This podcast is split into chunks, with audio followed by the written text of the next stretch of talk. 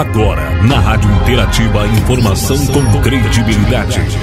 Notícias que são destaque no Brasil e no mundo. Jornal Destaque News. A informação mais perto de você. No ar, Jornal Destaque News. A notícia em destaque.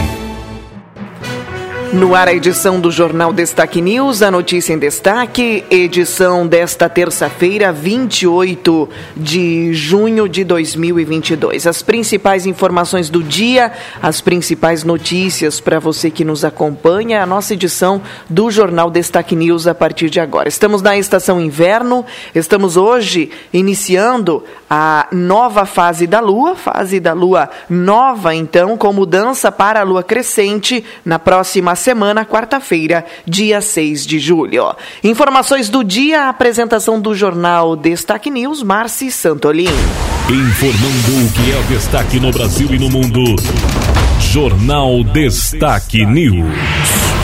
A informação em destaque. A informação em destaque, nós vamos apresentando as notícias de hoje, iniciando com as informações em parceria com os correspondentes da agência Rádio Web. A nossa primeira notícia é do nosso estado, falando que saiu de pauta de votação a mudança na Lei KIS. Informação de a hoje. A Comissão de Economia da Assembleia Legislativa promoveu audiência pública para debater adequações à chamada Lei KIS nesta segunda-feira, dia 27. O encontro durou quase quatro horas. O debate é em virtude do projeto do deputado Paparico Bac, que permite que técnicos industriais de nível médio, com registro no Conselho Regional da categoria, sejam responsáveis por projeto e execução de planos de prevenção e proteção contra incêndios. Bach, que foi o proponente da audiência, ressalta que os técnicos industriais não têm relação com a tragédia, que ocorreu na boate em Santa Maria. O representante do Conselho Federal dos Técnicos Industriais aponta que o projeto de lei complementar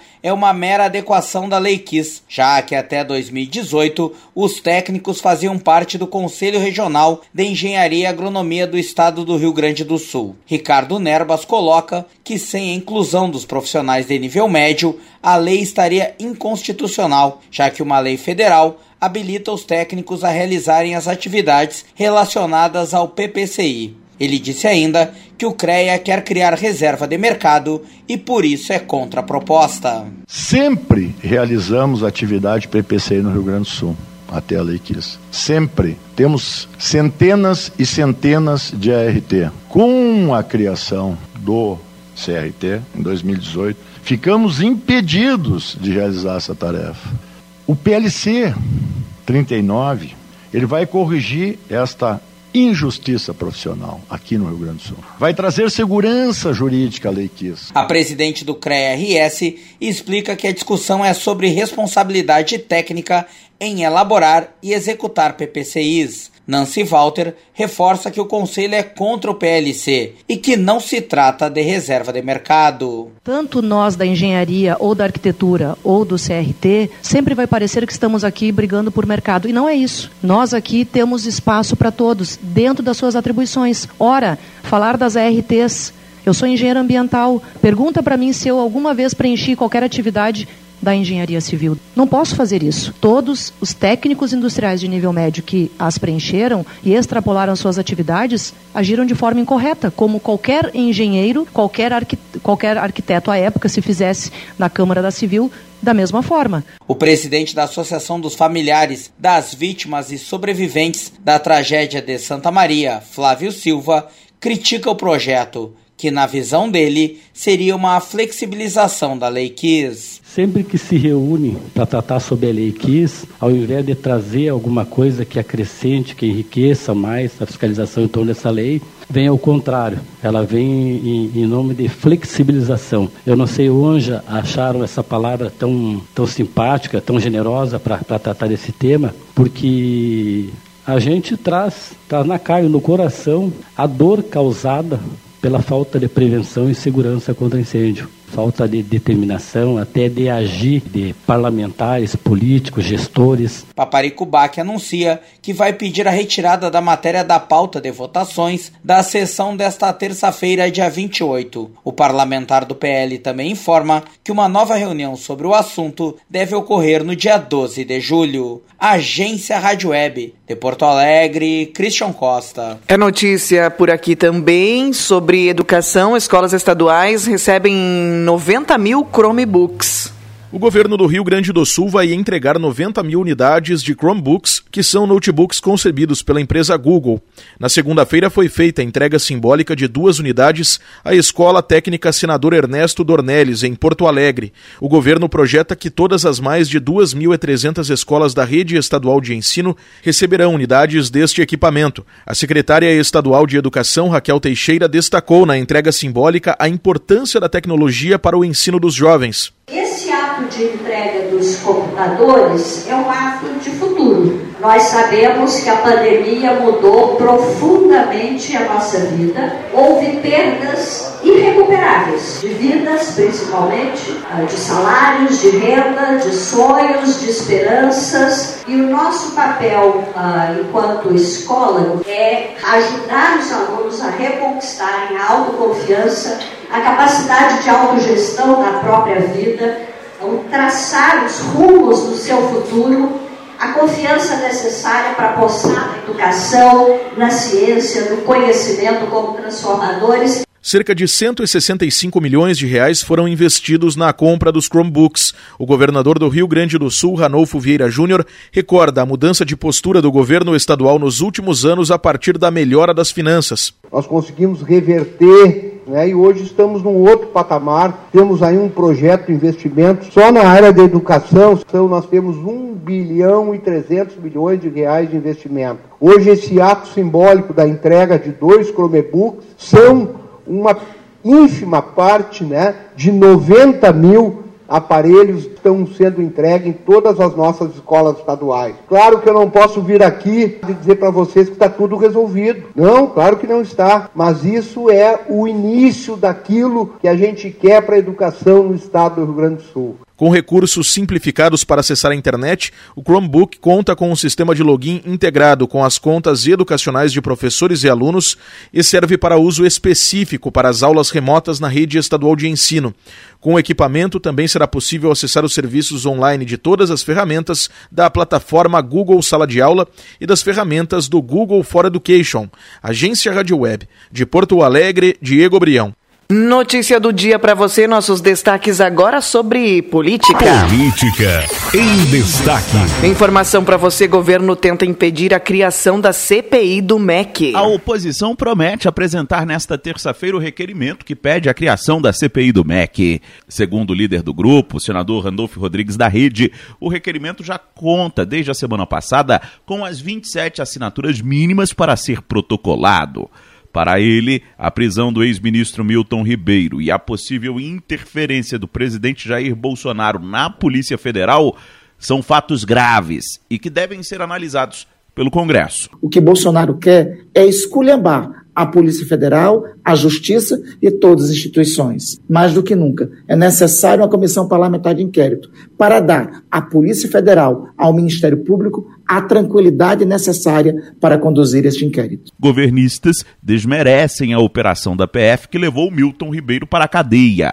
Uma interceptação também apontou que o ex-ministro conversou sobre o inquérito com Bolsonaro, que, segundo Milton, disse ter pressentido que o ex-aliado poderia ser alvo de uma operação. Hoje o presidente me ligou, ele está com pressentimento novamente, que eles podem querer atingi-lo através de mim, sabe? E acha que vão fazer uma busca e apreensão. Aliados de Bolsonaro, como o senador Marcos Rogério do União Brasil, ironizam o fato da oposição querer explorar o que Milton Ribeiro chamou de pressentimento do presidente da República. Seria cômico se não fosse trágico. Quem tem pressentimento é porque não tem conhecimento dos fatos. Quanto mais seria o autor de qualquer interferência. Estamos diante de uma prova cabal da isenção do presidente da República. Após a apresentação do requerimento, a criação da CPI depende ainda do presidente do Senado e a instalação da indicação de nomes que vão compor o colegiado. Agência Rádio Web de Brasília, Yuri Hudson. Notícia para você, destaque de hoje agora também. Petrobras aprova Caio Mário Paz de Andrade como novo presidente. O Conselho de Administração da Petrobras elegeu nesta segunda-feira Caio Mário Paz de Andrade como novo presidente da empresa. Segundo a assessoria de imprensa da estatal, Paz de Andrade vai assumir a presidência assim que assinar o termo de posse, cuja data ainda não foi definida. Acionistas minoritários ainda tentam barrar a posse de Andrade. A Associação Nacional dos Petroleiros Acionistas Minoritários da Petrobras entrou com uma representação na Comissão de Valores Mobiliários contra a nomeação de Caio Paz de Andrade para a presidência da estatal. Agência Rádio Web. Produção e reportagem João Vitor dos Santos. Outro destaque de hoje também: Senado pode votar aumento do Auxílio Brasil nesta semana. O Senado pode votar já nesta semana a PEC que turbina o Auxílio Brasil e cria um voucher caminhoneiro. O relator adiou a apresentação da proposta prevista para esta segunda-feira. Segundo Fernando Bezerra Coelho, aspectos jurídicos o obrigaram a levar mais tempo para fechar o texto. Uma das polêmicas é sobre a validade imediata do reajuste em pleno ano eleitoral, especialmente para o voucher caminhoneiro, como destaca o senador. Em relação ao Auxílio Brasil e ao Bolsa Gás, são programas que já existem, portanto, eles não ferem o princípio da anualidade, da anterioridade, existe já pareceres Portanto, não existem restrições do ponto de vista da legislação eleitoral em relação a essas propostas, como também não existe em relação à gratuidade do idoso. Quanto ao voucher, essa é uma discussão que nós estamos aprofundando. A ideia do governo é aumentar o auxílio de 400 para 600 reais, dobrar o Vale Gás para 106 reais e implementar um voucher caminhoneiro de mil reais, além de subsidiar o transporte gratuito de idosos para os municípios. A proposta estabelece a validade da medida de forma extraordinária até o final deste ano. Segundo Bezerra Coelho, seriam necessários 35 bilhões de reais para bancar os benefícios que não serão contabilizados no teto de gastos. Tanto o aumento dos benefícios quanto o Vale Diesel serão pagos em cinco parcelas, de agosto a dezembro deste ano. Agência Rádio Web de Brasília, Yuri Hudson. Mais destaques para você, agora a informação, a gente traz notícia uh, geral de hoje, dois pacientes morrem após incêndio atingir Santa Casa de BH. Dois pacientes morreram após um incêndio atingir o décimo andar da Santa Casa de Belo Horizonte na noite de ontem. As pessoas, que não tiveram nomes e idades divulgados, apresentavam um quadro clínico grave, mas não sofreram queimaduras. A instituição afirma que as causas do óbito serão investigadas. O fogo se alastrou por volta das 8 da noite, depois que uma saída de oxigênio apresentou problemas em um dos quartos do décimo andar. Na hora da ocorrência, o hospital tinha 931 pacientes internados. Os que estavam no décimo e no nono andar foram removidos, mas retornaram durante a madrugada após o incêndio ser controlado. Tanto o Corpo de Bombeiros quanto a Defesa Civil de Belo Horizonte informaram que não houve dano estrutural no prédio e as vistorias não apontaram risco em nenhum dos andares. Agência Rádio Web, produção e reportagem, Rafaela Martinez. Nós vamos a mais destaques do dia para você, mais destaques de hoje na nossa edição. É notícia e as manchetes, então, dos principais jornais. Lembrando que notícias também você acompanha no www.destaquenews.com. No mundo, Rússia afirma que vai parar ofensiva após rendição da Ucrânia. Segundo o porta-voz do governo russo, o conflito poderia terminar em um dia, desde que ucranianos entreguem as suas armas. Putin garante o suprimento de fertilizantes ao Brasil. Em telefonema ao presidente Jair Bolsonaro, o líder russo assegurou fornecimento ininterrupto dos produtos ao agronegócio brasileiro. Notícias do dia no Brasil: filha de pastor preso por caso no MEC recebeu auxílio emergencial. Pai de Victoria Camassi é Ayrton Moura. Arilton Moura, né, pastor suspeito de participar de um esquema de desvio de recurso da pasta. O governo lança novo passaporte e entrega a primeira remessa da nova carteira de identidade. A nova identidade terá CPF como número único de identificação. Fiocruz identifica nova espécie de barbeiro transmissor da doença de Chagas. Sobre a Covid-19, a, a média de mortes se aproxima do maior patamar em três meses. Inscrições para o SISU começam hoje, terça-feira. Candidatos deverão ficar atentos, porque o prazo é curto e terminará no dia 1 de julho, portanto, na próxima sexta. Notícia do dia: Sicredi chega à marca de 6 milhões de associados. Expansão retrata o avanço da instituição financeira cooperativa em todo o território brasileiro. Notícia do nosso estado: termina na próxima quinta o prazo para licenciamento dos veículos com placas de final 1 a 5.